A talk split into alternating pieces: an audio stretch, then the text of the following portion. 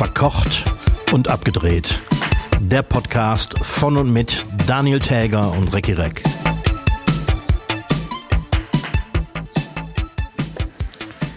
Anfang Mai, die Heizung ist aus und ich friere. Hiermit begrüße ich alle Hörschaffenden zur 111. Folge Verkocht und Abgedreht. Mein Name ist Daniel Täger, mir gegenüber sitzt Recki Reck im T-Shirt, wie ich sehe. Du frierst wohl nicht. Nee, jetzt gerade nicht, weil die Heizung wieder an ist. Denn heute Morgen hatten wir minus zwei Grad. Ich sag's dir, wie es ist. Ich habe am Wochenende, dachte ich, komm jetzt Heizung aus. Also Therme ausgeschaltet und gestern Abend sah sie einfach bei 17,8 Grad äh, vor der Glotze und dachte mir heute Morgen, ne. ich habe es auch wieder angemacht.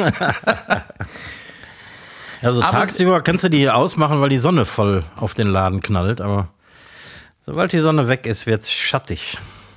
Ja, aber und jetzt mal so gesagt, alle sind am Meckern. Wir sind vollkommen im Klimadurchschnitt dieses, diesen Frühling. Ja? Es ist nicht zu kalt, es ist nicht zu warm. Die letzten Jahre waren einfach unfassbar viel zu warm. Naja, da ist natürlich was dran. Hm. Der Klimawandel hat auch Vorteile. Ne? Naja, aber man sagt ja eigentlich, wie ist das immer? Ostern macht man die Heizung aus, ne? Mhm. Da wäre ich aber jetzt schon erfroren. Ja, allerdings. Also, uiuiui. Die echt, die nee. hätte nochmal unter Null.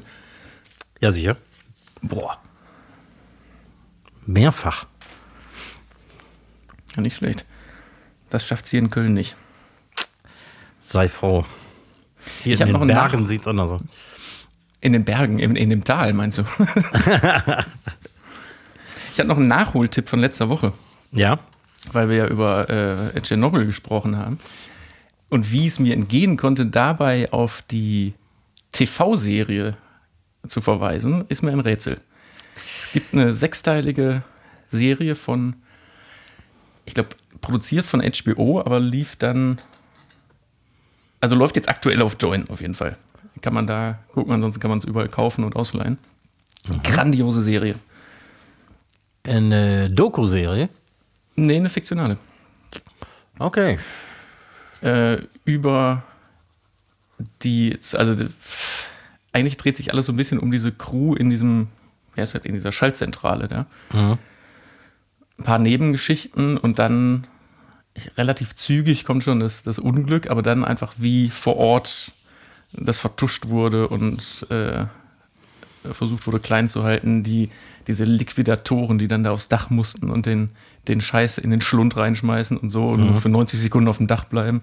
Also wirklich richtig empfehlenswert und toll gemacht. Wow. Es gab aber auch eine Doku-Serie. Ne? Ich weiß nicht, ob die jetzt nochmal gesendet wurde, aber schon älter war oder ob die neu war. Aber ich weiß jetzt auch nicht, wo das lief. Ich habe nur irgendwie kurz was gelesen.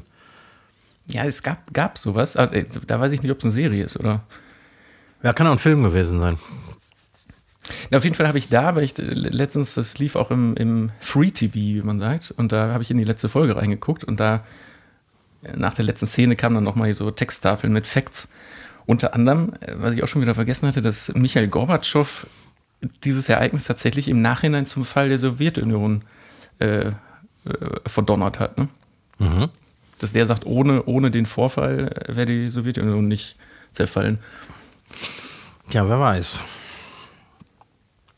Wer weiß. Aber jetzt mal ohne Scheiß, wieso ist das so ein Lügenvolk? Naja, jedes unfreie Land ist ein Lügenland. Jedes autoritäre Land. Da braucht man nur bis nach Polen und Ungarn zu gucken. Ja, äh, man will das ja nicht alles über einen Kamm scheren, aber das ist ja nicht erst seit Putin so, ne? Nee, nee absolut nicht. Also die, die DDR war ja genauso. Die haben ja au- auch nicht rausgerückt mit der Sprache, als das Kraftwerk denen um die Ohren geflogen ist. Ach ja. Heute ist, äh, ich, ich, hab, ich bin voll geladen voller Tipps. Ich würde nämlich direkt schon mal, schon mal mit meinem nächsten Tipp, weil ich habe danach noch einen. Oh, oh, oh. Und das Müssen ist ein wir- sehr. Müssen wir alle mitschreiben? Nee, nee. aber hm. wirklich, dieser Tipp, und ich weiß, die Leute, den Leuten hängt es zum Hals raus, wenn ich das immer sage, aber verdammte Scheiße macht Backups. Von oh, Daten. Oh, oh, oh. Weil, und man darf sich auch nicht sicher sein, dass wenn was in der Cloud ist, dass es sicher ist. Da denkt man, fügt, äh, fügt, äh, fühlt sich ja immer sehr sicher, wenn irgendwas in der Cloud ist. Ich hatte Allerdings, einen kleinen, ja. kleinen Cloud, keinen äh, Reaktorunfall, einen kleinen Cloud-Unfall. Ist alles halbwegs gut gegangen, aber mir fehlen jetzt einfach 10% meiner Kontakte im Handy und ich weiß nicht welche. Oh, Scheiße. Und einfach mal ein lokales Backup ziehen, diese ähm, Adressbuchdatei exportieren, einfach, einfach mal wegspeichern. Notizen, also wenn das mal alles auf einen Schlag weg ist, ist mir dann nochmal bewusst geworden. In dem Fall sind es jetzt nur 100 Kontakte, die ich vielleicht nicht vermissen werde, vielleicht aber doch, ich weiß es nicht. Aber Backups, Backups, Backups. Aber das macht weiß, ja keiner, ne? Na, ich schon, im Prinzip. nur in dem ja. Fall, nur in dem Fall, weil es in der Cloud war, nicht mehr. Hm, hm, hm. Ja. Lasst es euch gesagt sein. Und sagt nicht nachher, ich hätte es euch nicht gesagt. oh, oh. Ja. Und dann habe ich was hier in Köln beobachtet. Eine Dönerkette namens Lord of Döner. Ich habe die mal gegoogelt. Das ist eine Kette, die gibt es in mehreren Städten mittlerweile. Und die ist mir deswegen aufgefallen. Die ist hier vorne äh, an der Fenloher Straße in Ehrenfeld. Die hat noch nicht geöffnet, aber weißt du, was die am Eröffnungstag machen? Jeder, jeder Döner ein Cent. Was? Ja. Und dann habe ich mir das mal angeguckt und das machen die, also die sprießen gerade aus dem, aus dem Boden wie, wie, wie Keimlinge irgendwie in mehreren Städten. Und die machen das immer so. Am Eröffnungstag ein Cent. Mein Gott. Warum? Völlig unverständlich. Aber über den Preis geht alles, ne? Ja, und 0 Cent geht wahrscheinlich nicht. Die müssen wahrscheinlich was nehmen, ne? Die müssen was nehmen, ja. Wobei auch das mit dem einen Cent ist wahrscheinlich anfechtbar, weil unter Einstandspreis, sprich also Waren, Einkaufspreis verkaufen, ist offiziell auch nicht legal. Wegen Wettbewerbsverzerrung oder warum? Ja, klar. Gut, ich meine, wenn die das jetzt durchziehen würden, würden die ja nicht lange überleben. Ja. also, und auch Läden, die unter Waren, also unter Wareneinsatz verkaufen, die schaffen es ja auch nicht lange. Nee, aber es gibt ja, oder es gab eine Weile ja immer mal wieder so Sonderangebote bei den Discountern, die so billig waren, dass es gar nicht sein konnte. Und äh, die sind öfter, glaube ich, mal verknackt worden deswegen, weil die Waren unterm Einstandspreis verkauft haben, was nicht legal war. Und damit mussten die aufhören.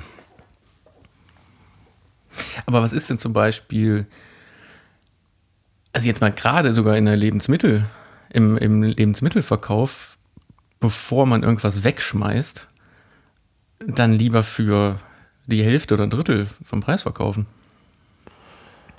Ich habe kürzlich zum ersten Mal was gekauft, was in der speziellen Theke für äh, zeitnah ablaufende Produkte mhm. äh, ähm, stand. Und da gab es einen Nachlass von 30 Prozent, nicht mehr. Okay, ich dachte, das wäre immer, weil die noch dran verdienen wollen, aber meinst du, das liegt eher daran, dass die nicht unter, unter Einkaufspreis gehen damit? Ich weiß nicht, wie die Regelungen für äh, Produkte sind, die bald ablaufen. Ob es da irgendwie eine Sonderregelung gibt oder so. Aber ich hatte mich gewundert, dass es nur 30 Prozent sind. Aber mal eine Frage, was hast du gekauft? Ein Joghurt. Nee, ein Käse, ein Frischkäse war das. Wo du wusstest, dass du den dann jetzt auch zeitnah isst. Ja, genau. Ich glaube, der war noch drei, vier Tage haltbar. Weil ich muss echt gestehen, manchmal im Regal, dann räumen die die, also dann etikettieren die die mit hier Sonderpreis mhm. eher so ab und räumen die nach vorne. Ich habe mich schon mal dabei beobachtet, wie ich nach hinten ins Regal gegriffen habe. Äh, naja, wenn du irgendwas kaufst, was noch länger halten soll, warum nicht? Wobei es eigentlich, äh, jetzt wo ich es mir so überlege, eigentlich total falsch ist, ne? Ja, klar. Ich meine, so ein, so ein Frischkäse, der, der, der wird ja eh nicht alt. Das sind ja keine Riesenportionen. Das heißt, drei Abende hintereinander ist der weg. Also, pff, warum nicht? Und der ist ja nicht schlechter, nicht schlechter als einer, der ein längeres Mindesthaltbarkeitsdatum hat. Ja, doch, vom Gefühl. vom Gefühl ist der besser. Ja, ich fand meinen jetzt besser mit 30 Prozent. Das, ja, das ist ein Argument. Aber 30 Prozent ist, ist glaube ich, viel. Ja, ich denke auch. Also waren auch fetter roter Aufkleber drauf mit 30 Prozent. Hat mich irgendwie magisch angezogen. Sonst äh, ist da irgendwie nie was drin, was ich so regelmäßig esse. Deswegen gucke ich da selten rein. Aber das war mir gerade aufgefallen. Mir ist auch noch nie irgendwo aufgefallen, dass es dafür eine dezidierte Theke gibt. Ja, bei, bei uns, äh, also beim, beim Rewe hier, äh, gibt es so, eine richtig gro so einen großen Kühltisch, wo ziemlich viel drin ist. Hm. Ich habe nur mal äh, hier beobachtet, die machen, also so gefühlt auch ein bisschen zu früh, weil die Rewes haben ja bis 12 alle auf. So ab 18 Uhr fangen die an, diese Brottheke, diese SB-Brottheke, mhm. in Bündeln in Tüten schon zu verpacken und zu etikettieren. Okay. Also, dass man dann ab 18 Uhr kann man da kein einzelnes Brötchen mehr kaufen, sondern dann musst du vier kaufen. Hm. Ja, muss weg. Zum Sonderpreis oder? Nee, ich glaube nicht. Also normalerweise packt man das ja da in die Tüte und dann wird das ja erst an der Kasse etikettiert und, ne? also das machst du ja nicht selber. Mhm. Und das machen die einem dann schon vorher fertig. Ah. Ja, aber wahrscheinlich auch aus dem Grund, damit die nicht wegschmeißen müssen. Ja, klar. Garantiert. Hast du gehört, welche Pflanze zur Giftpflanze 2023 gewählt wurde? Äh, Basilikum? Petersilie. Im Ernst? Ja. Petersilie ist eine Giftpflanze. Oh, oh, oh. So viel, wie also der, ich davon verarbeite hier im Restaurant. Der Botanische Garten Hamburg, der kürt jedes Jahr die Giftpflanze. Und äh, in, in Petersilie ist Apiol. Mhm. Was jetzt in der, also weil Petersilie ist zweijährig, blüht also nur alle zwei Jahre. Und wenn, sobald die Petersilie blüht, steigt dieser Apiolgehalt in unfassbare Höhen und da ist, sind auch die Blätter und alles andere von betroffen. Ab dem Moment ist das hochgiftig tatsächlich und schlägt auf Nieren und äh, Muskeln, Leber. Hm. Ich denke mal, das, was wir so kaufen können, das ist, äh, sind ja Jungtriebe und Jungpflanzen. Das denke ich auch. Ich habe noch nie blühende Petersilie gesehen oder Petersilienblüten. Ja, und da hast du mir nicht mehr erzählt, die kann man essen? Äh, nicht Petersilie, Bärlauch. Ach, Bärlauch, okay. Weil sonst hätte ich jetzt gesagt, mach mal nicht.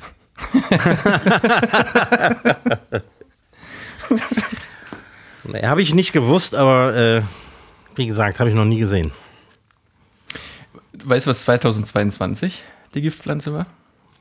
Na dann äh, vielleicht Rosmarin. Kartoffel. Die Kartoffel, ja, Kartoffel kann giftig sein, das stimmt. Also geil, dass die Sachen, die man wirklich so viel und auch in Mengen verzehrt, dass alles giftig ist. Frechheit. Tja, irgendwie ist alles giftig. Kommt nur auf die Dosis an. Ja, aber ich bin bei der Petersilie hängen geblieben, weil ich esse, wenn ich mir so einen Salat mache, ich mache mir sehr gerne so einen Salat, einfach so eine Spitzpaprika klein schneiden, also eine, so eine Gartengurke klein schneiden, ein bisschen Tomate dazu und dann aber ja, ich sag mal, eine gute Faust voll Petersilie. Hm. Also das, die Petersilie ist quasi so der Salat da drin. Ja. Und deswegen habe ich mir diesen Artikel mal genauer durchgelesen, ob das überhaupt so gesund ist, was ich da mache. Ist aber, äh, wie gesagt. Wird, wird wohl gehen. Schlimm. Obwohl in letzter Zeit siehst du ziemlich blass aus.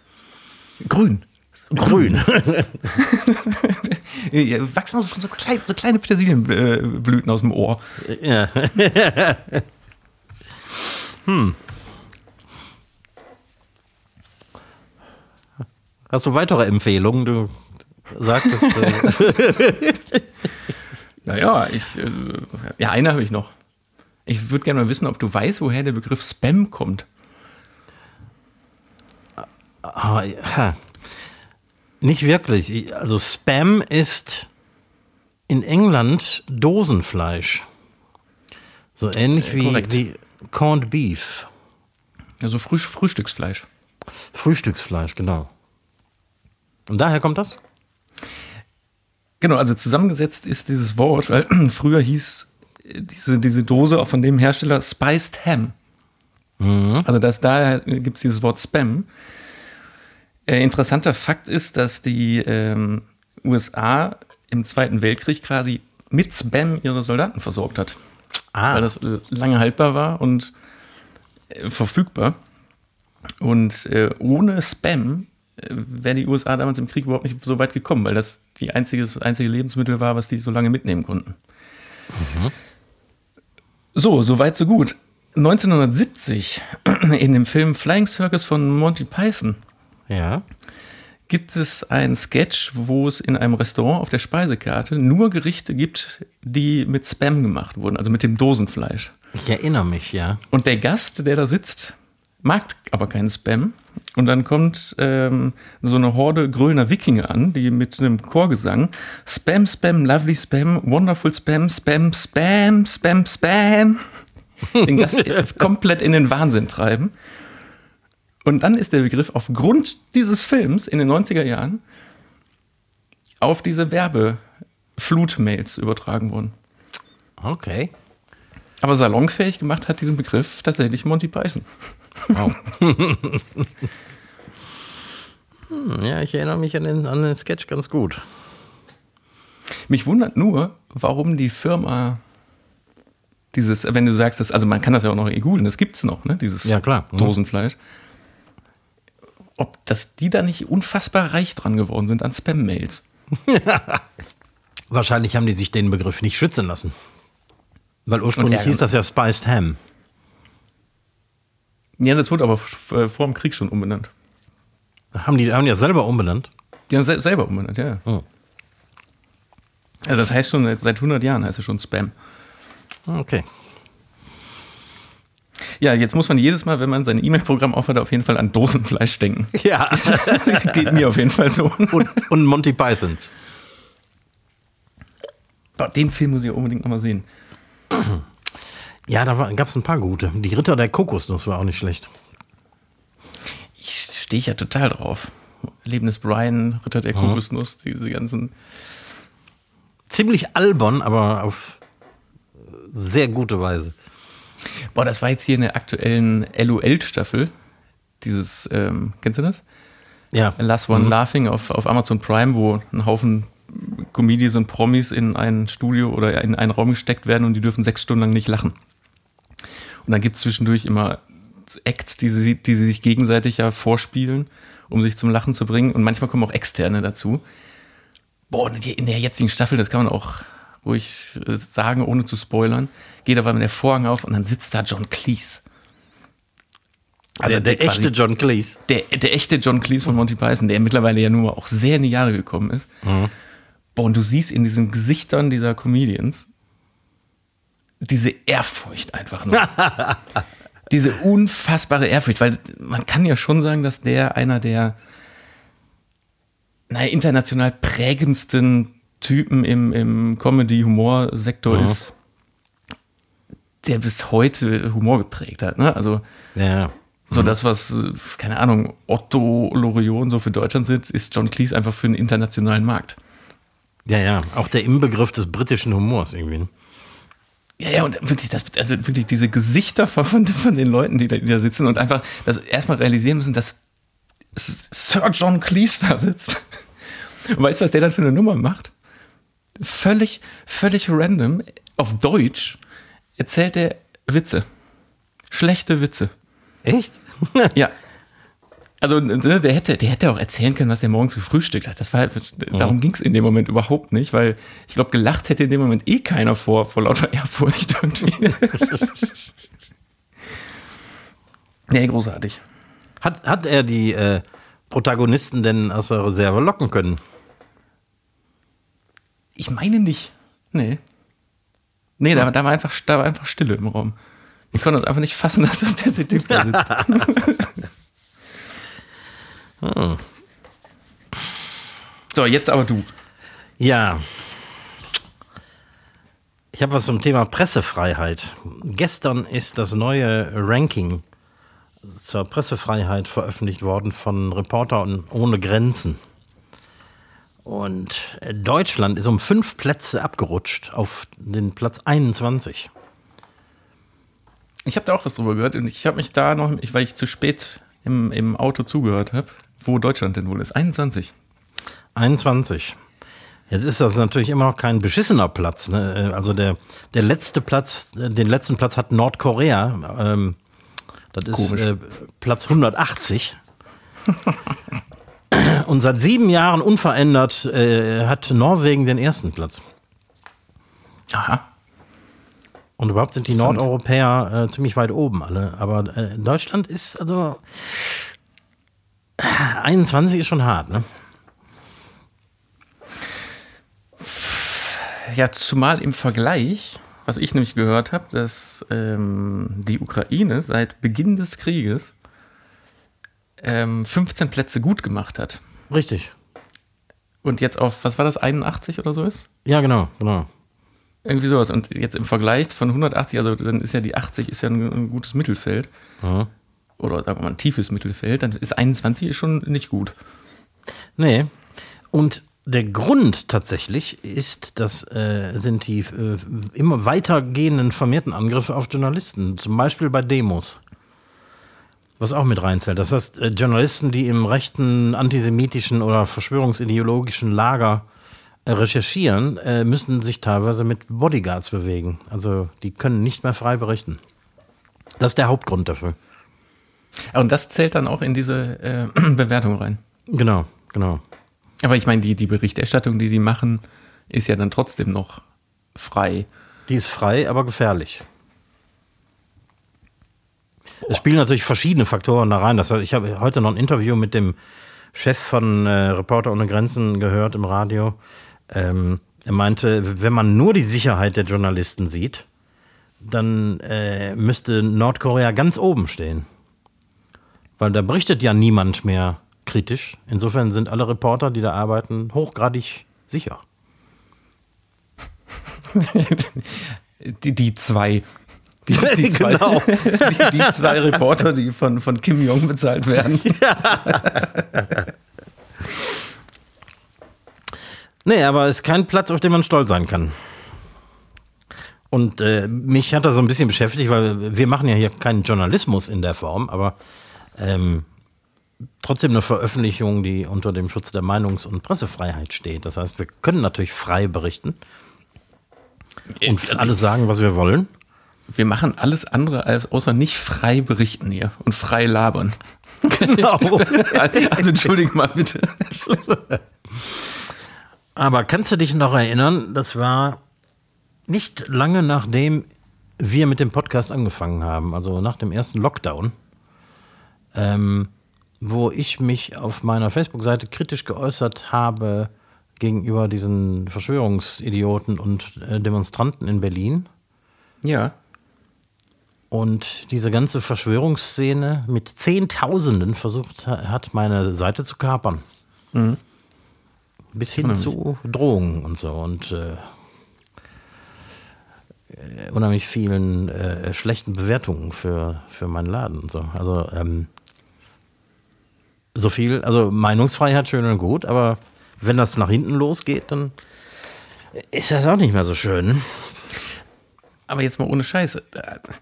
Die Medien verschieben sich ja auch immer mal so ein bisschen und da werden ja auch Sachen relevant, die vorher nicht so relevant waren. Und Podcasts, nehmen wir unseren jetzt mal weg, weil das ist ja wirklich ein Laber-Podcast, wobei eigentlich nicht. Sollten mittlerweile da auch so ein bisschen mit reinzählen, weil es gibt ich meine, ne, die Welt und alles ist überschwemmt mit Podcasts. Jeder, der keinen Podcast hat, der, der darf nichts mehr auf, auf sich zählen. Und das ist ja schon so ein bisschen, da wird geredet, was, was man will und was genau. man denkt. Mhm. Und da lässt sich keiner ein Blatt vor den Mund nehmen. Ja. Also es ist inzwischen ein wichtiges Medium. Das heißt, auch äh, jedes Pressemedium hat natürlich Podcasts, wo gesagt wird, was die Macher denken. Auf WDR 5 laufen, also ich verstehe ich versteh dieses Prinzip manchmal überhaupt nicht, aber ich weiß, ich glaube abends zwischen 18 und 19 Uhr läuft auf WDR 5 so ein Meinungspodcast als Radiosendung. Also der läuft als Radiosendung, ist aber an dem Tag schon als Podcast veröffentlicht. Und die nennen das auch so. Also Podcast hat es mittlerweile auch einfach so in, in die, in die normal linear Radio Ja. geschafft. Und letztendlich ist der Podcast sozusagen, naja, ähm, das Äquivalent zum Musikstreamen. ne? Das heißt, ähm, es ist auch ein Teil der Medienlandschaft geworden. Und selbst die Tagesschau hat einen Podcast. SWR Wissen. Also es gibt ja auch so viele äh, journalistisch wertvolle Podcasts. Ja, Ableger neben, von- neben unserem. ne? Also, Neben unserem natürlich, klar. neben unserem gibt es auch, also gibt's ja Unter auch unserem.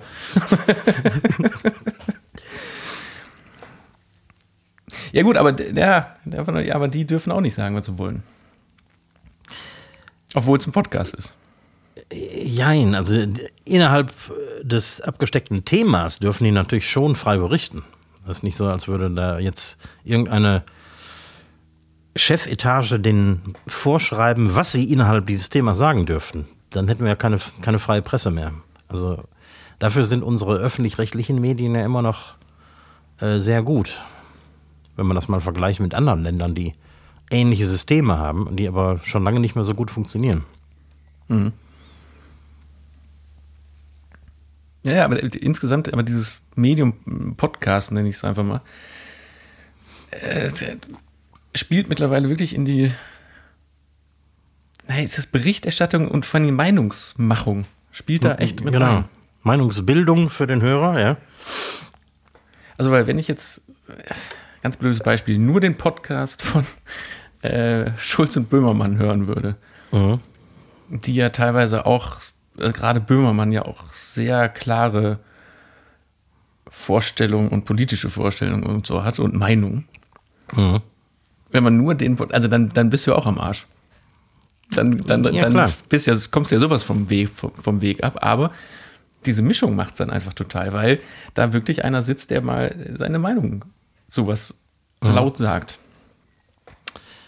Jetzt gehören die Hörer von Böhmermann natürlich größtenteils auch zu denen, die sich ohnehin äh, äh, eine Meinung bilden können, weil sie nicht nur den Böhmermann hören. Ja. Wer natürlich nur die Bildzeitung liest oder den Express, der hat natürlich einen ziemlichen Tunnelblick, weil er dann wahrscheinlich auch nichts anderes hört oder sieht. Wahrscheinlich, wobei, ich habe hab gesehen, äh, Papier, die, die ganzen Bildableger hier, ähm, Computerbild, Sportbild, Autobild, sind äh, zusammengenommen unter eine Million Exemplare gerutscht. Echt? Richtig, richtig am Arsch. Hm? Wow. Richtig am Arsch, diese Blättchen. Das äh, würde ich der Bildzeitung auch gönnen. Äh, Noch ein äh, kleiner Fakt, ähm, zum Beispiel Böhmermann und Schulz ist kein, technisch gesehen kein Podcast, Sondern? weil die exklusiv auf Spotify nur laufen. Ah, okay.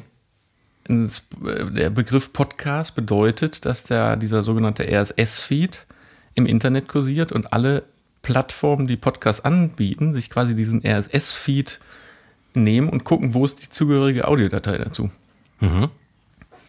Wusste ich auch noch nicht. Das heißt, wenn du exklusiv nur auf einer Plattform sendest, bist du gar kein äh, Podcast, sondern Im Prinzip nicht, dann bist du, eine Streaming-Sendung.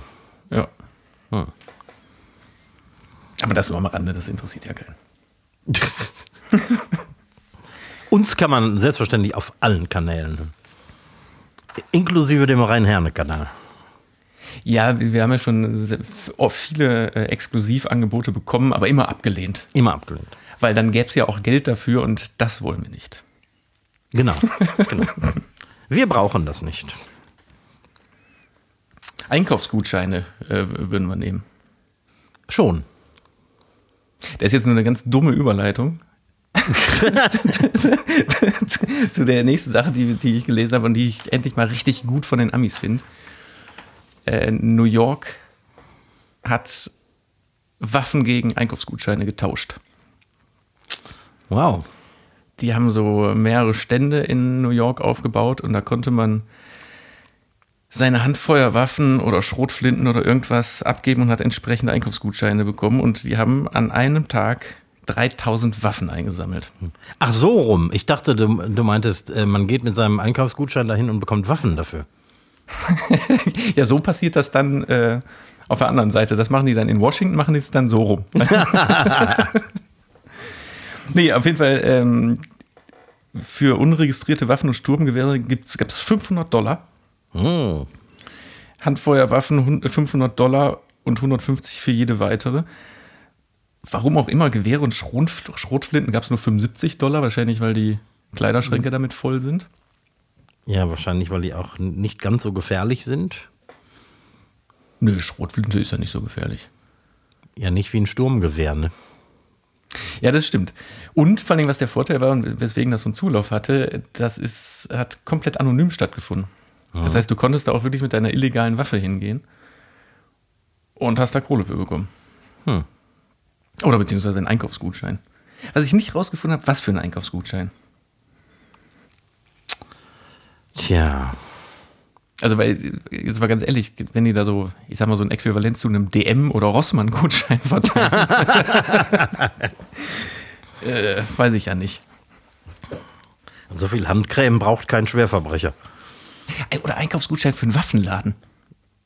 Das wäre was anderes. Kann man direkt in den nächsten Waffenladen gehen und sich eine schönere Waffe kaufen. Ja, was, was Modernes. was, was auch gut in der Hand liegt. Hm. Hast du eine Ahnung, ich, ich überlege, hast du eine Ahnung, was eine Pistole kostet? So eine klassische, sagen wir mal, so eine Walter PPK von James Bond. Was kostet? Also im, im Darknet äh, kann ich dir auch nicht sagen, weil ich habe im Darknet noch nie eine gekauft. Nee, Ähm, jetzt im aber, Laden. aber ich denke mal, so, eine, so, eine, so, ein, so ein schöner Trommelrevolver in, in den Staaten, irgendwie so, eine, so, eine, so ein Colt oder so, kostet bestimmt 800 Euro. Nur? Ja, ich meine, das ist, das ist ein bisschen ist alte, alte Technik. Ein bisschen Metall, ein bisschen Holz. Ich, ich hätte, du hättest jetzt auch eine Zahl von 5000 sagen können, hätte ich auch gesagt, aha. Ne, ich glaube nicht, dass es so teuer ist. Klar, wenn du illegal Waffen kaufst, ist es natürlich teuer. Wahrscheinlich ein paar tausend Euro. Aber wenn du offiziell in den Laden gehen kannst und, keine Ahnung, so eine halbautomatische kleine Pistole kostet wahrscheinlich nur 500, 600 Euro oder so. Ach stimmt, die haben doch sogar im, im äh, hier, wie, heißt äh, Walmart, gibt es doch auch sogar ein Waffen. Echt? Äh, ja, so eine Waffenabteilung. Das ist so, so ne, neben der äh, Express-Fotostation. Und, und da kriegst du die China-Wummen für 300 Euro. nee, nämlich Zwiebeln, ein bisschen Hackfleisch und noch eine, eine kleine und Derringer. Eine kleine Kanone noch. Die sind so doof, ey. Lasst euch mal schön alle Einkaufsgutscheine dafür geben. Ja.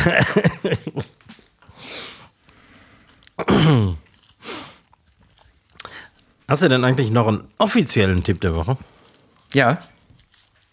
Komm, aber mach du deinen mal zuerst, sonst ich. Äh Okay, mein, mein Tipp der Woche heute ist musikalischer Natur. Ich wollte, nachdem ich letzte Woche meinen Kosmetik-Tipp abgegeben hatte, mal wieder was Interessanteres machen.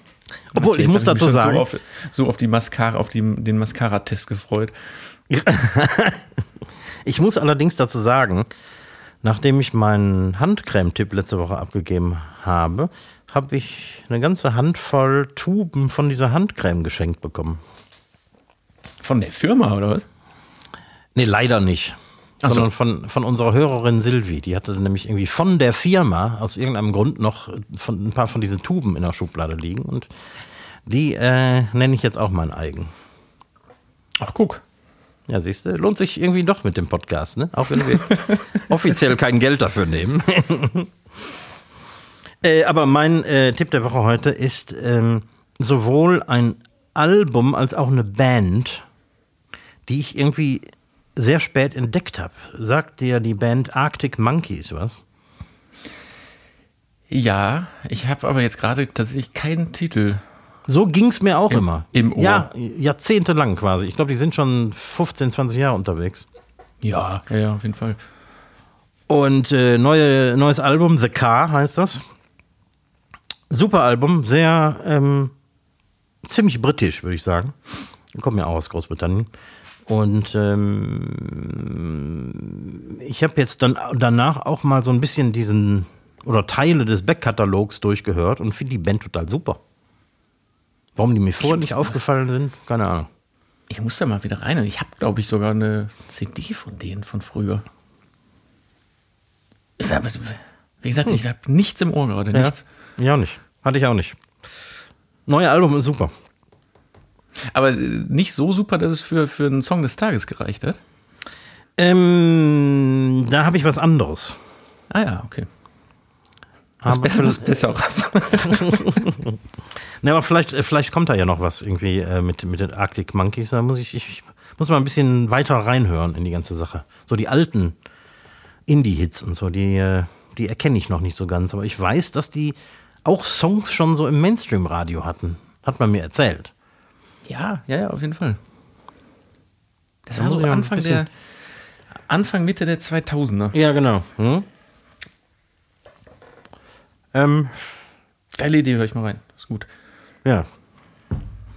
Arctic Monkeys. The Car. Das neue, neue Album, also Ende letzten Jahres.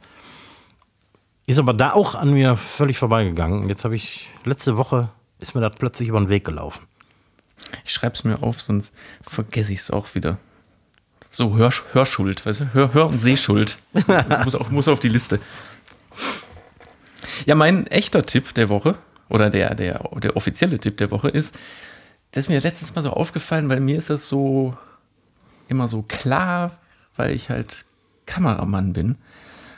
Aber so ein iPhone hat ja mittlerweile auch drei verschiedene Linsen in drei verschiedenen Brennweiten. Also Weitwinkel, Normal und Tele. Und damit auch einfach mal zu arbeiten.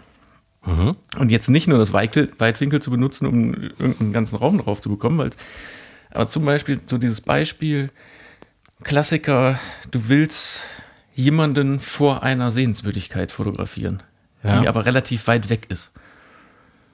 Dann gibt es einen ganz einfachen äh, fotophysikalischen Trick, indem man die Teleoptik am iPhone benutzt oder sogar vielleicht sogar noch ein bisschen reinzoomt, aber dafür weiter von der Person weggeht. Ja. Und dadurch wird der Hintergrund ja perspektivisch zusammengedrückt und der Hintergrund erscheint wesentlich größer.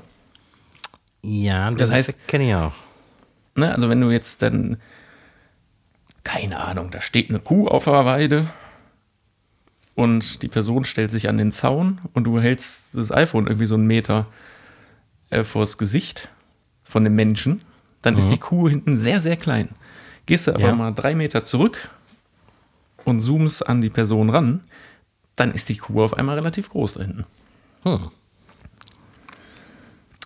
Kannst du denn auch mit, der, mit dem Teleobjektiv am iPhone mit der Tiefenschärfe spielen? Ja, nicht so gut, weil der Chip im iPhone ist ja sehr, sehr klein. Das heißt also, ein, geht das? ein Porträt mit Tele wäre, käme nicht so geil raus wie bei einem Kamerateleobjektiv. Nee, nee, nee, aber eben, das liegt an der, an der Chipgröße, weil der Chip ist ja, der ist ja, keine Ahnung, Stecknadelkopf groß. Ja. Und das hat ja, also die, die Physik wird jetzt ein bisschen weit gehen, aber es hat am Ende des Tages was mit der Chipgröße ja auch zu tun. Mhm. Aber das iPhone hat so einen Tiefenschärfe-Filter. Der erkennt schon, wo die Ebenen sind und du kannst den unscharfen Bereich hinten unschärfer machen. Ich glaube, das ist der, ich glaube, Porträtmodus heißt der tatsächlich auch. Den kenne ich, das stimmt, der, der kann das. Mhm. Manchmal gut, manchmal nicht so gut, aber Ja, genau. funktioniert. Mhm. Ja, so viel äh, an, an dieser Stelle, weil das, ich sehe das manchmal, wenn Leute so Fotos machen oder im, irgendwo bei Instagram gepostete Fotos, wo ich denke so, ah, Ja, da, da denkt man auch echt nicht drüber nach. Ne? Irgendwie, du hältst das Handy einfach irgendwo drauf, machst ein Foto. Machst ein Foto, tust du Facebook. Genau.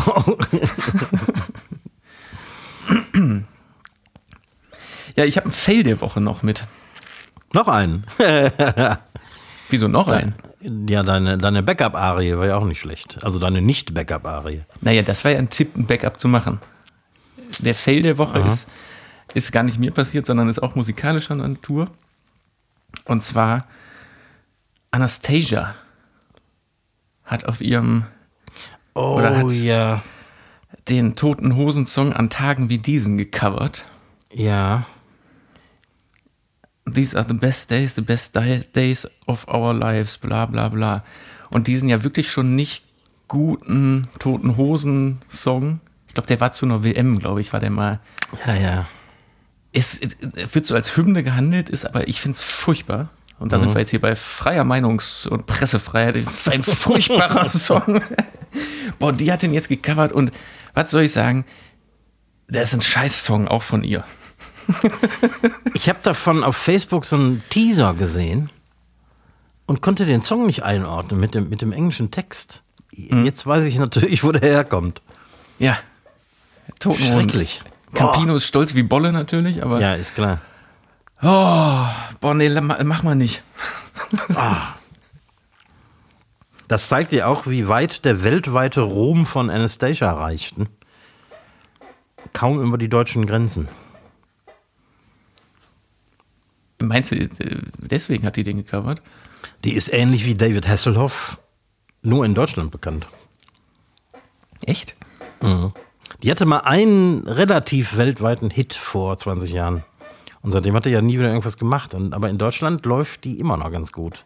Genau wie der komische Hasselhoff. Ja, und der mittlerweile, also nicht mittlerweile, aber der auch als Kult gehandelt wird. Also ver versteht auch keiner.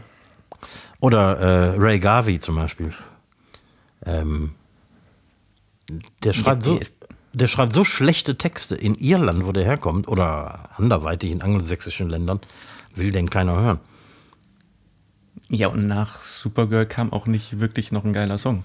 Nee, überhaupt nicht. Wobei der, ich habe den letztes Noch mal gehört, der war ja noch zusammen mit der Band, Ra Raymond, Raymond hieß die, ne? Raymond, ja. Ah, der Song, der Song ist schon gut. Ja. Also das, das war schon, das war schon ein toller, toller Song. Ich habe ich hab mal ein Bier mit dem getrunken, irgendwie kurz nachdem Supergirl irgendwie Nummer 6 in Deutschland war oder so. Komischer Und dann Typ. hast du den angerufen, oder was? Nee, wir haben uns auf einer Veranstaltung äh, mal unterhalten. Ähm, unsympath, muss ich sagen. Echt, so wirkt der gar nicht. Ja. Kom komischer Vogel irgendwie. Seltsam. Komm, lass mal zu guten Songs kommen. Song des Tages. Jo, komm. Da habe ich mal was rausgesucht. Auch weil ich das die Tage mal wieder gehört habe. Ähm, eine Legende in Australien, außerhalb von Australien, kennt den niemand. Paul Kelly. Ist so, gehört. der dürfte, ja, das dürfte inzwischen so 70 sein oder so. Also gehört zur alten Garde der australischen Singer-Songwriter. Jeder kennt ihn da. Also äh, Songs von dem sind, gehören quasi zum nationalen Songgut irgendwie. Ähm, von einem aktuelleren Album, verhältnismäßig, also etwas über zehn Jahre alt, For the Ages, also von dem Album Spring and Fall von Paul Kelly. So Folk-Zeug ist das, oder was? Ah, Folk, äh, pff, der, der war so in, in den 80ern, 90ern war der so eine Art Rockstar, aber immer mit so leichten Roots-Anwandlungen und sehr poetisch alles irgendwie. Und ähm, dieses Album hier 2012 ist relativ akustisch. Also Folk würde ich nicht sagen, aber ähm, sehr geile Songs und For the Ages ist einer der bekannteren in Australien. Ja, höre ich reinpacken auf die Liste. Bin ich gespannt. Jo. Man Und deiner? da jetzt durch die Liste immer so, so neue geile Sachen. Das ist gut. Ja, ich habe auch was so halbwegs Aktuelles mitgebracht. Ist gar nicht so aktuell, ist jetzt auch bestimmt schon puh, fünf- 15 Jahre alt. Äh, von der Band Porcupine Tree mit Frontmann Steven Wilson. Ja, ja, ja, ja. Ähm, ein Song von der, ich glaube, zweiten erfolgreichen Platte damals in Absentia. Der Song heißt Trains. Es ist jetzt so ein bisschen so, ein, so eine random Auswahl, weil da gibt es einfach wahnsinnig viele gute Songs aus der Zeit. Mhm. Aber Trains ist so einer der, der Top-Songs, wie ich finde. Und äh, einfach die Band ist so geil. Ne? Also der, Steven Wilson hat 87 alleine als Soloprojekt angefangen, hat sich dann irgendwann diese Band drumherum gebaut. Bis heute Gavin Harrison am Schlagzeug. Mhm. Also äh, King Crimson, also der spielt bei King Crimson, Iggy Pop, Paul Young, ne? also einfach so mhm. einer, ich sag mal, der Top Ten Studiomusiker auf der Welt. Äh, großartig. Und äh, ich habe Kevin Harrison irgendwie mal gegoogelt, weil ich hatte kein Gesicht vor Augen. Hm. Und dann äh, so Fotos gefunden, weil der, der Typ ist 1963 geboren, ne? Und der sieht aus wie 25. Wow. Es ist unfassbar, wie, wie jung Schlagzeugspielen anscheinend hält. Also ich dachte dann so, ich, wollte, das, ich zeig doch mal aktuelle Fotos. Ne? Ich dachte mal, das wären alles mhm. alte Fotos. Nee, der, also mittlerweile kriegt er so ganz bisschen graue Haare, aber der wirklich das Gesicht, der hat ein ganz weiches Gesicht und sieht aus wie 25. Wow. Lustiger Typ. Ja, Porcupine Tree Trained. Damit wäre, äh, wär, wäre der 60, aber Porcupine Tree ist doch zwei Generationen später, oder nicht? Wie meinst du jetzt vom Alter? Vom Alter, ja. Na, Steven Wilson ist jetzt auch keine, keine 40 mehr. Also gibt es die schon so lange? Na, der 87 gegründet. Das okay. Projekt. Ja, ja. Also Steven Wilson, ich war würde ich jetzt auch, der ist bestimmt schon 50. Hm. Hm. Ja. Porcupine Tree. Reinhören. So, ich, ich hätte, ich habe hier, ich habe den ganzen Zettel voll Sachen stehen, komplett. Ja, ich hätte, ich, hab, ich hätte äh, fünf Speed-Fragen an dich, ich hätte Frag den Koch-Fragen. Ich hätte Fragen an den TV-Mann. Ja, hau raus, komm, haben wir schon lange nicht gehabt. Ich wollte eigentlich heute noch äh, in etwas größerem Umfang das Thema künstliche Intelligenz ansprechen, weil wir da jetzt in den letzten Wochen öfter mal drüber geredet haben, aber das, aus zeitlichen Gründen schaffen wir das nicht. Aber eine Frage an dich. Ähm, bezieht sich auch darauf. Ähm, laut äh, diverser Wissenschaftler wird es äh, bis 2035 keinen Beruf mehr geben, der nicht in irgendeiner Form was mit künstlicher Intelligenz zu tun hat. Glaube ich. Also was ist, die Frage ist ja mittlerweile schon, wo fängt denn künstliche Intelligenz an? Ja, genau. Das ist ja alles noch so ein bisschen schwammig. Ne? also heutzutage, ne, wenn du mich jetzt mal bei uns im Beruf in den Kameras, seit ein paar Jahren gibt es da so einen, so einen halbwegs gut funktionierenden Autofokus. Mittlerweile ist der so, dass der Autofokus Augen und Gesichter erkennt, um da die Schärfe drauf zu legen. Würdest das du das schon als KI bezeichnen? Also, ja. Ich habe letztens noch was über, über so einen Fotoapparat gelesen, der sich halt dann auch anfängt, Gesichter zu merken. Mhm. Das heißt, du kannst, ähm, wenn du eine Person immer wieder fotografierst, kannst du die irgendwann in eine Menschenmenge stellen und der fokussiert auf die Person. Was Weil die Kamera ja. schon weiß, ich muss da, die Person ist gemeint. Was natürlich auch überwachungstechnisch das ist großartig, ne? Einige Vorteile bietet im Guten wie im Schlechten. Ja, Aber ja. wo siehst du die KI in deinem Job? auf dich zukommen? In meinem Job jetzt speziell, also sprich im, im Office, in der Produktionsleitung, in der Kalkulation, kann ich mir vorstellen, dass das an so Ecken kommt wie dass so Produktionsplanungssoftwaren, die wir ja auch nutzen, auch so eine Art Selbstlernen Algorithmus bekommen. Dass man zum Beispiel dann nur noch da reingibt, so wie wir das jetzt quasi händisch machen. Ne, ich, ich fange ja nicht jede Produktion von 0,0 an zu planen und zu kalkulieren, sondern ich nehme mir als Basis nehme ich mir eine Produktion, die so ähnlich war. Mhm. Und dass das dann von der Software, von dem Algorithmus alleine passiert. Mit anderen Worten, du gibst ähnlich wie wir das jetzt aus Scheiß bei ChatGPT machen, Eckdaten ein. Mhm. Und der Rest kommt aus dem Ja, oder, Computer. oder sogar wirklich weitergedacht. Man bekommt ein, äh, also eine, das ist ganz oft, wenn wir eine Anfrage bekommen für eine Produktion, dann bekommen wir entweder das, äh, eine Folge von dem englischen Originalformat zugeschickt. Ja, das, ist oft der Fall. Ne? Also wenn irgendein Format nach Deutschland geholt wird, irgendeine Sendung, dass wir dann zum Beispiel, keine Ahnung, das, das britische Original bekommen eine Folge, um zu gucken, wie die das gemacht haben, wie das in Deutschland dann aussehen soll. Und dass man Ja. das dann da in diese KI reinschmeißt, die dann analysiert, wie viele Kameras wurden da benutzt, Ah, ähm, das kann ich mir auch vorstellen, ja. welches Licht wurde da benutzt. Mhm. Also das ist jetzt gerade für mich auch noch sehr absurd und sehr hypothetisch, aber weißt du, so. So, so ganz Mhm. Das macht absurd. Sinn.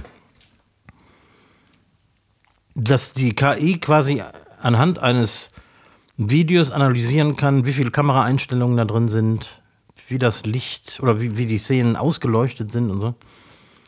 Ja, und die, wenn du, die kann ja auch erkennen, sind die Kameras in der und der Situation, sind die auf dem Stativ oder sind das Schulterkameras?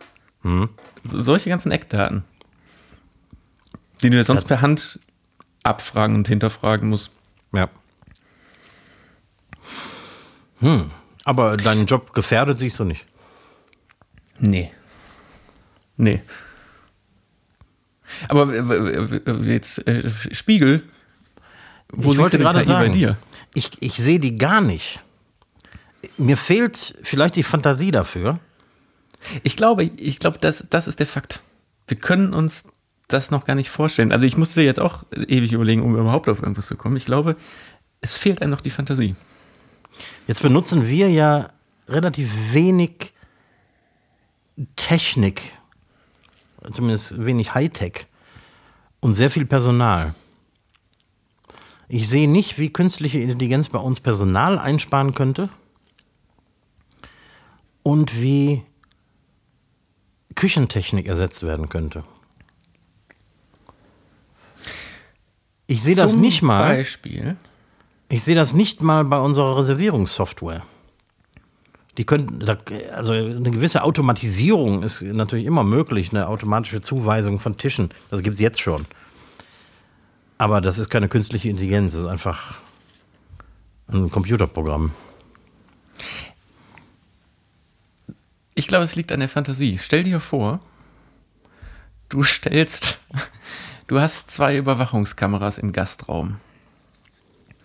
Und deine Gerichte werden bei den essenden Leuten analysiert. Aufgrund von Mimik, Gestik und wie freudig die am Essen sind bei Gericht da, bei Zutat, hm, bei Beilage da.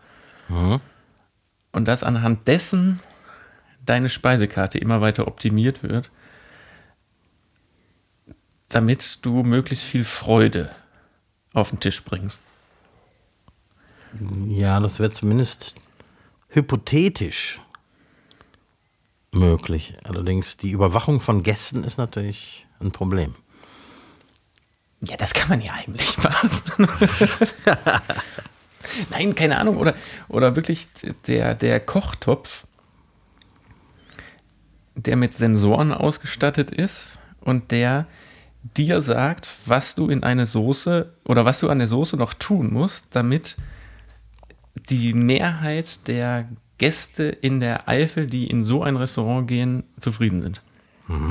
Anhand von Daten, von gefütterten Daten, die der sich irgendwo herholt. Ja, dass du da stehst und denkst, die Soße ist geil, aber der dir dann Tipps gibt aufgrund von Statistiken anderer Restaurants aus der Gegend, wo, also weißt du, Das ist natürlich wesentlich weiter hergeholt als bei dir. Ne? ja, ja, ja. Aber wer weiß. Aber wer weiß. Hm. Wir werden Also ich sehen. glaube, du bist am wenigsten gefährdet, glaube ich. ja, selbst das Servicepersonal ist relativ sicher. Weil ohne die geht es einfach nicht. Außer im, im, der, im Selbstbedienungsladen oder so. Nee, habe ich dir doch letztens erzählt. Habe ich dir das im Podcast erzählt mit dem, mit diesem äh, in irgendeinem McDonalds irgendwo auf der Welt mit so einem mit diesem Roboter. Ja. Mit diesem Roboter, mit diesem Tisch, Tischservice. ja, ich weiß nicht. So, so richtig Restaurant-Feeling kommt da aber nicht auf, oder? Naja, vielleicht ändert sich das ja. Vielleicht ja, ändert sich ja auch das. Vor allem in Zeiten, wo es einfach keine Mitarbeiter mehr gibt.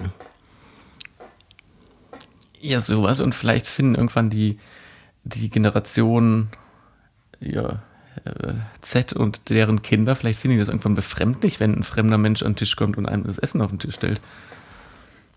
Hm, arme Welt. Sehr hypothetisch. So, und dann habe ich noch zwei Fragen, die hat ChatGPT mir für dich ausprobiert. Ach, hast du es auch, hast es auch ausprobiert? Ich habe das auch ausprobiert. Und zwar auf zwei Weisen. Ich habe einmal um Fragen gebeten für ähm, jemanden, der im, im Fernsehbusiness arbeitet und äh, einen Satz an Fragen für jemanden, der Kameramann ist. Mhm. Und ein Drittel war identisch. Fand ich interessant. So eher die mhm. allgemeineren Fragen, wie, wie, äh, wie bist du an, an, äh, in, in diese Branche gekommen und so weiter. Aber da waren auch ein paar etwas konkretere Sachen. Ähm, zum Beispiel hier, wie hat der Erfolg der Streaming-Services deinen Job beeinflusst?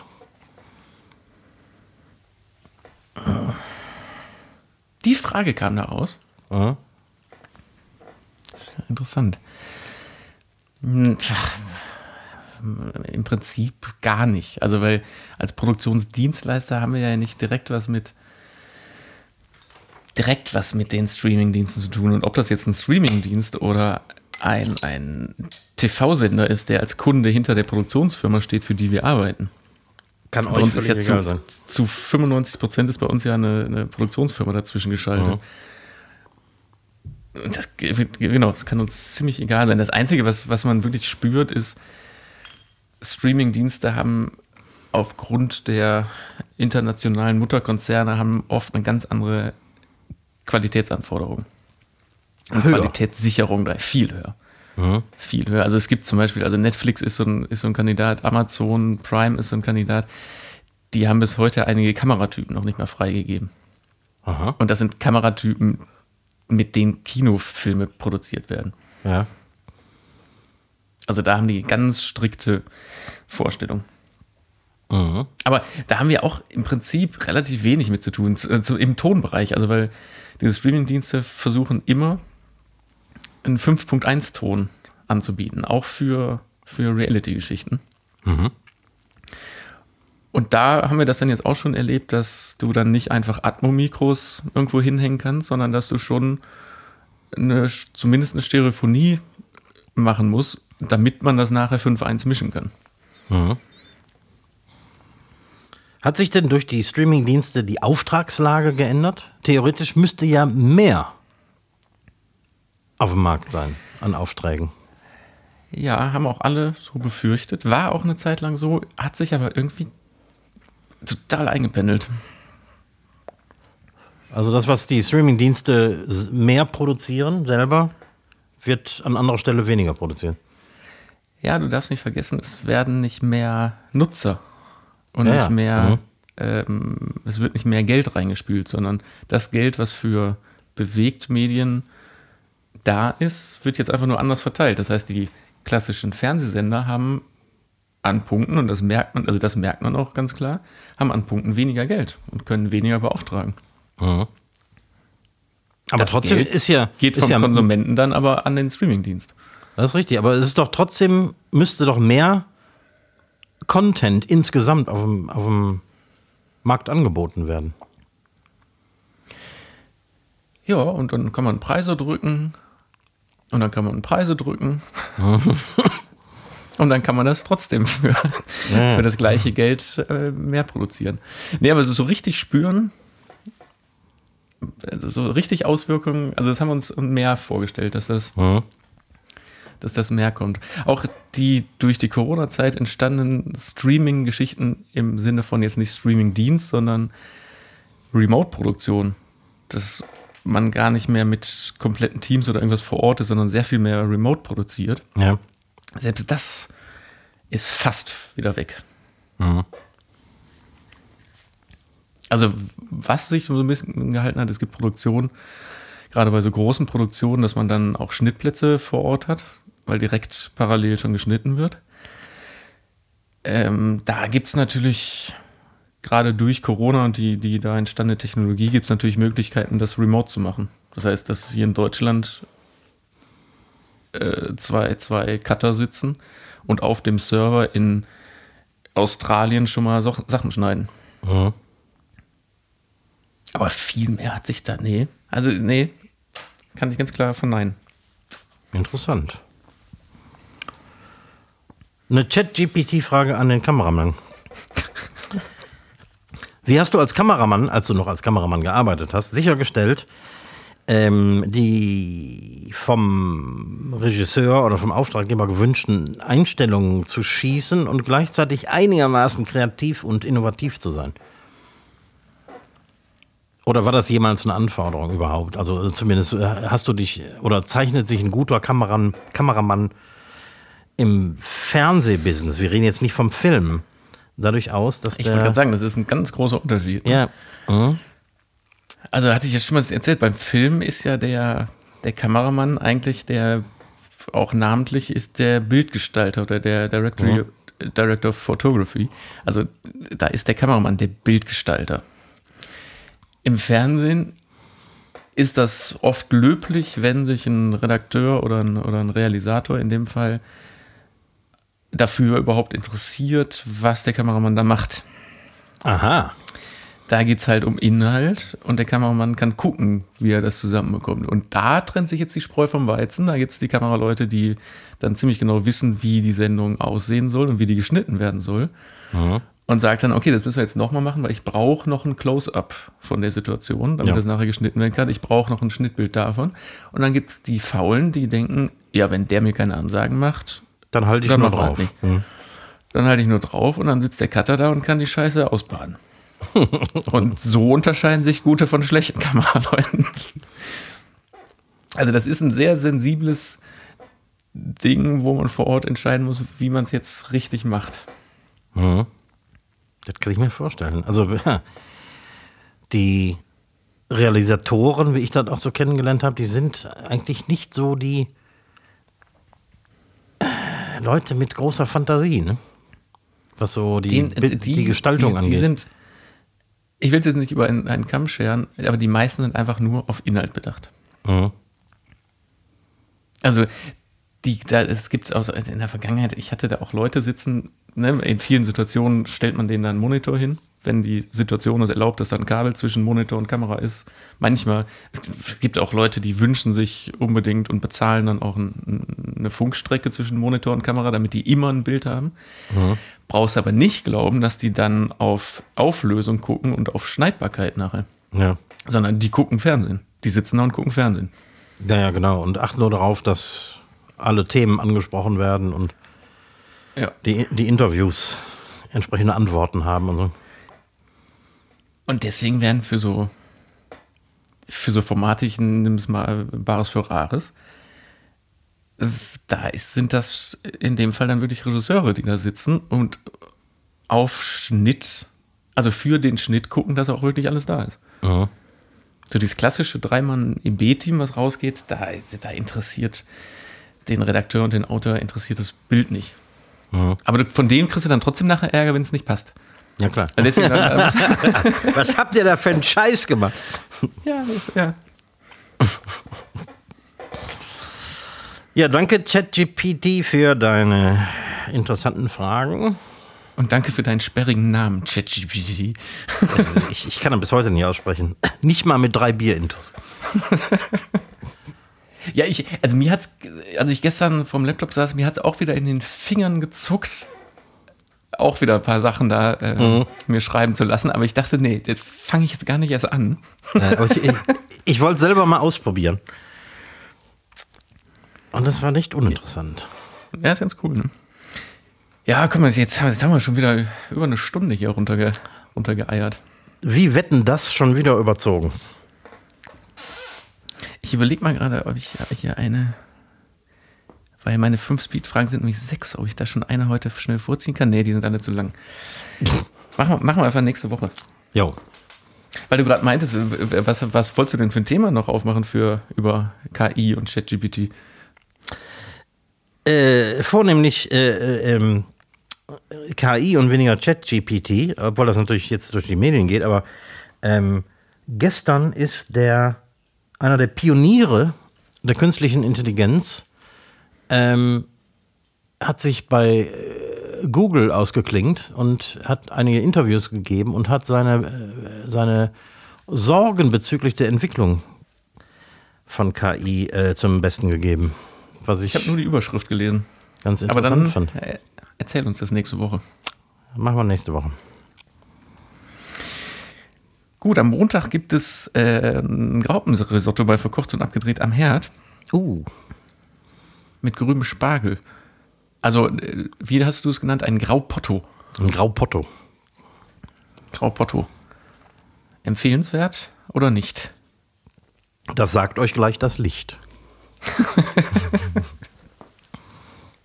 Also ja oder nein? Ja, natürlich. Sa- Sag doch auch mal was dazu. Hast du das Licht nicht leuchten gesehen? Doch, ich hab's, äh, die Augen haben geleuchtet. Genau, Montag bei Verkocht und Abgedreht am Herd. Nächsten Donnerstag wieder an dieser Stelle hier.